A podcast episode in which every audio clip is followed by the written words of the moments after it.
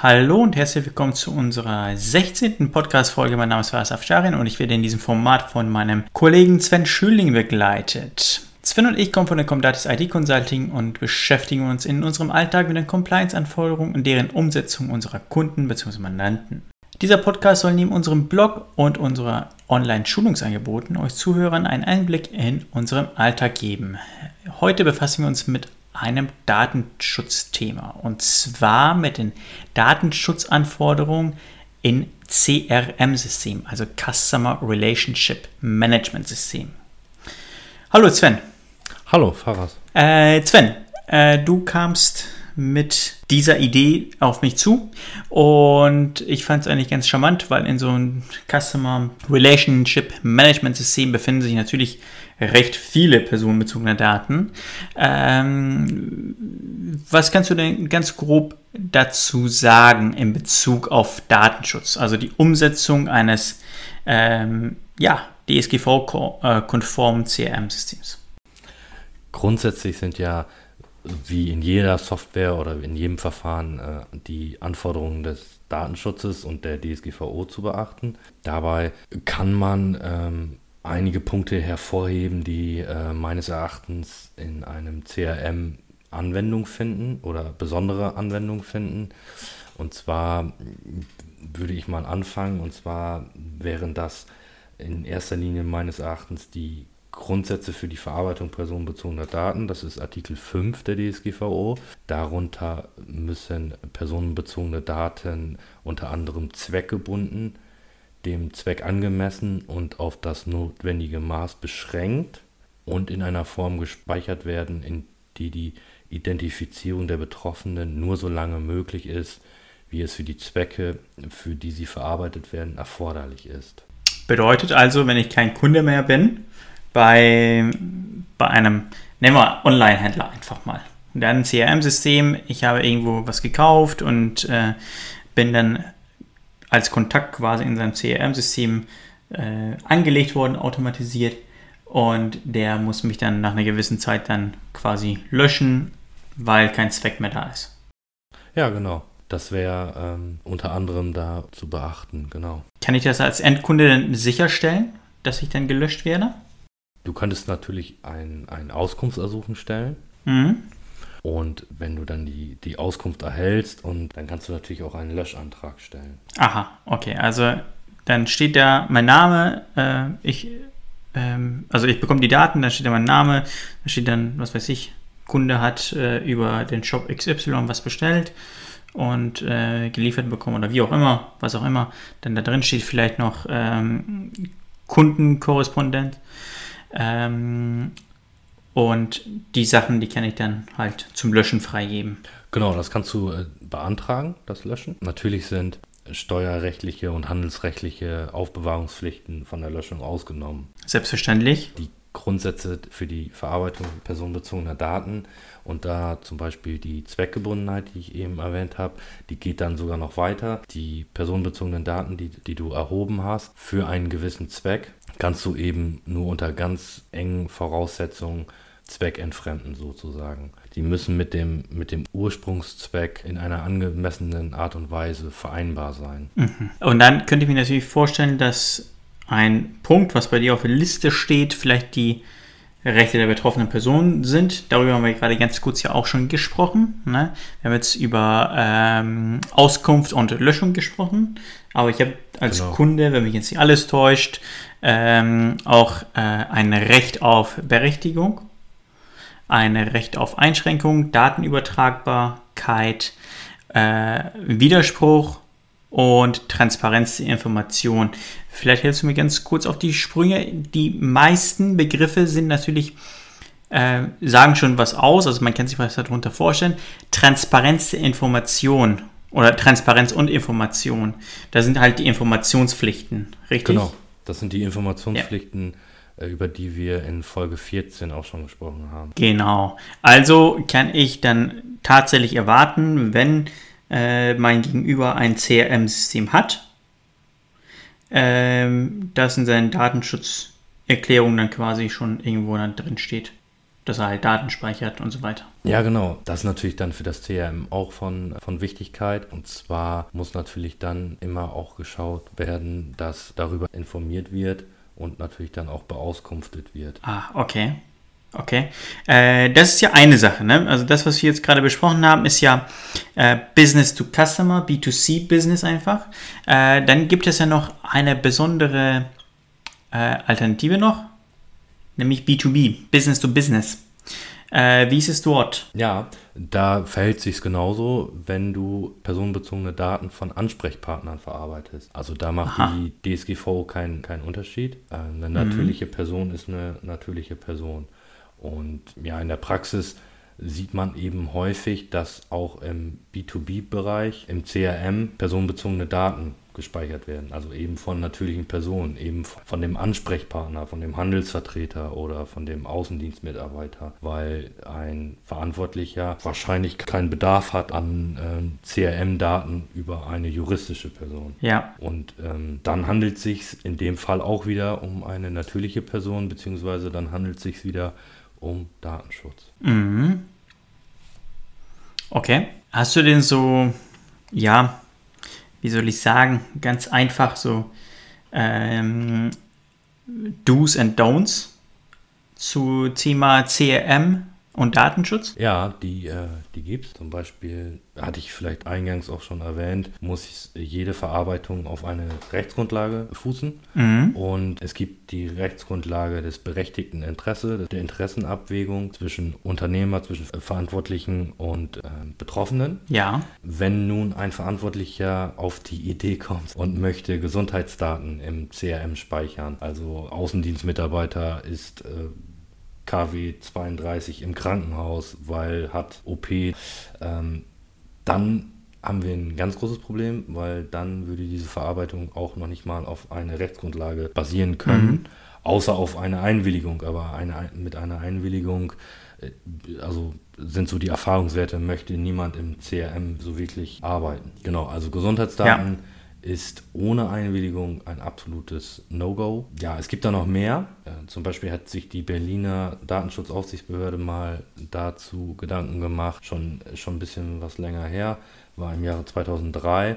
Die haben eben beschrieben, dass eben auch ohne Einwilligung keine Ess- oder Trinkgewohnheiten, zum Beispiel Kaffee, Tee oder Hobbys von, von natürlichen Personen im CRM gespeichert werden können. Mhm. Genau. Ebenso hat. Ah, ganz wichtig, vielleicht, entschuldige, wenn ich dich, wenn ich dich jetzt unterbreche.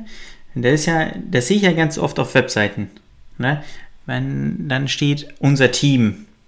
Ja, und dann kann ich mir die, die Leute natürlich anschauen. Dann steht da, was weiß ich, ähm, ja, viele Werbeagenturen haben das, glaube ich. Ne? Äh, dann steht da, äh, Tobias spielt gerne Fußball ne? Äh, und äh, trinkt seinen Kaffee heiß und schwarz. Ne? Und äh, die Sophia trinkt nur Tee und äh, weiß ich nicht, spielt Golf. Mhm. Ähm, da brauche ich dann auch eine Einwilligung. Ne?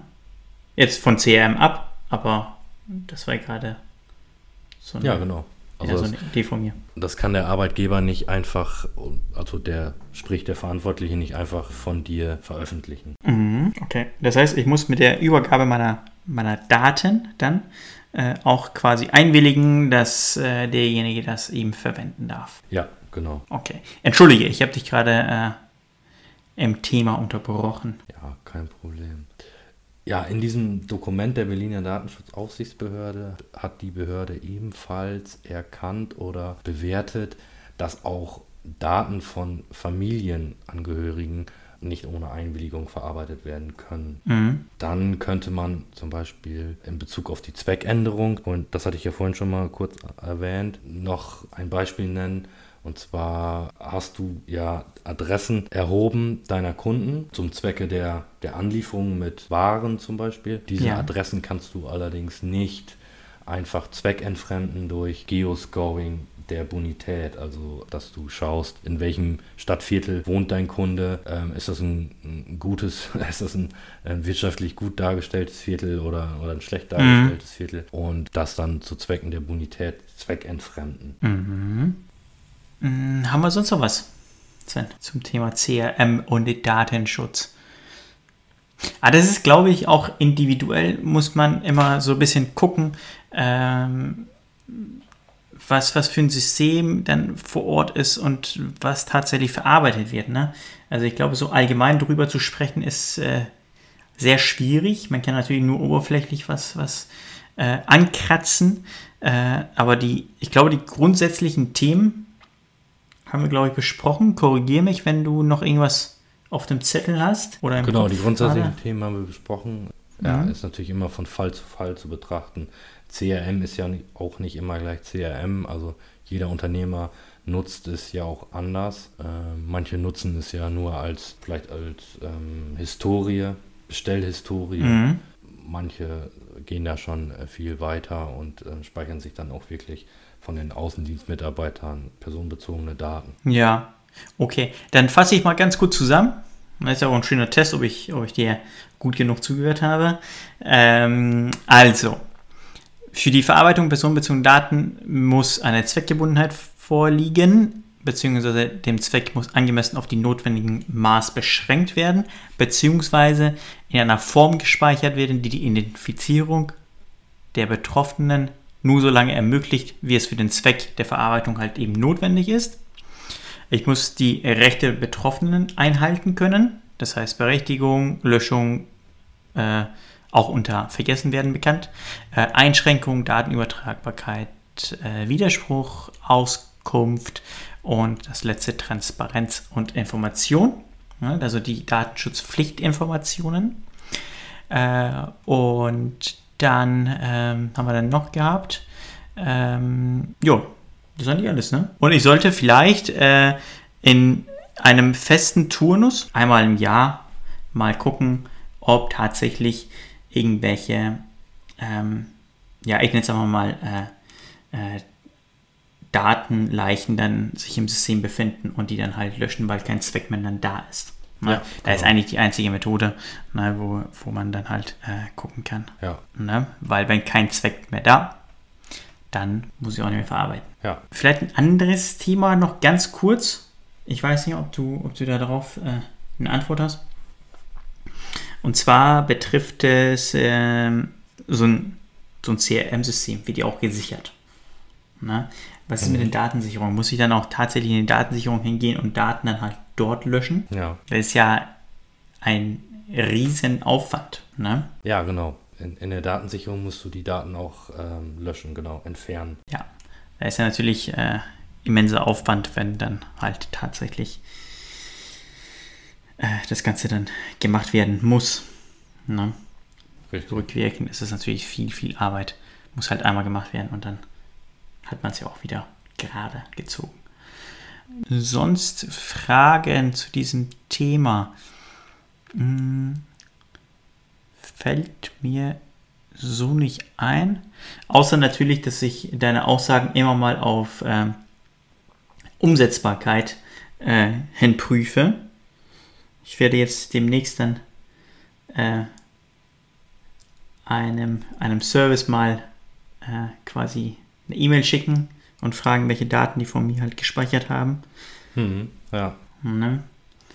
Ich habe da was bestellt online und es hat sich in der Tat als sehr, sehr schwierig herausgestellt. Äh, und da war halt viel E-Mail-Verkehr, da könnte ich mal gucken, tatsächlich, was sie genau alles über mich gespeichert haben. Könntest das Ganze auch noch erweitern, zum Beispiel indem du dein Recht auf Datenübertragbarkeit in Anspruch nimmst. Ja, so in der Regel haben damit die Verantwortlichen auch ziemlich zu kämpfen. Mhm. Das probiere ich in der Tat aus. Ne? Und dann, wenn ich die Antwort habe, besprechen wir das hier in diesem Podcast. genau. Natürlich halt anonym, was für ein Service es ist und so weiter und so fort, aber dann können wir ja mal gucken. Ja, ja perfekt. Sven, ich habe gerade gar keine Fragen mehr. Hast du noch irgendwas, was du noch unbedingt äh, loswerden möchtest? Nee, ich glaube, im, im Grunde genommen haben wir die wichtigsten Eckpfeiler der ganzen Thematik besprochen. Wichtig ist natürlich immer der ja. gesunde Menschenverstand. Ähm, ich glaube, es sollte jedem klar sein, dass ja, Gesundheitsdaten zu irgendwelchen ähm, Operationen oder Krankheiten oder auch Religionsdaten natürlich auch nicht verarbeitet werden sollen. Mhm. Warum auch? Genau. Wozu das Ganze? Ja. Und bei Fragen zur Abgrenzung der Rechtmäßigkeit dann gerne einfach uns kontaktieren, dann können wir das Ganze bewerten. Ja, genau. Wenn tatsächlich ein Fall dann da ist, ähm, kann man natürlich halt darüber sprechen und ähm, dann auch ein bisschen genauer beraten. Super, Sven. Genau. Vielen lieben Dank für deine Zeit. Vielen lieben Dank für die Information. Und äh, ich würde sagen, mit Pi mal Daumen, vier Wochen, hören wir uns wieder. Ja, genau. Ja? Alles klar, Sven. Vielen Dank. Ich sag schon Danke mal auch. Tschüss. Tschüss.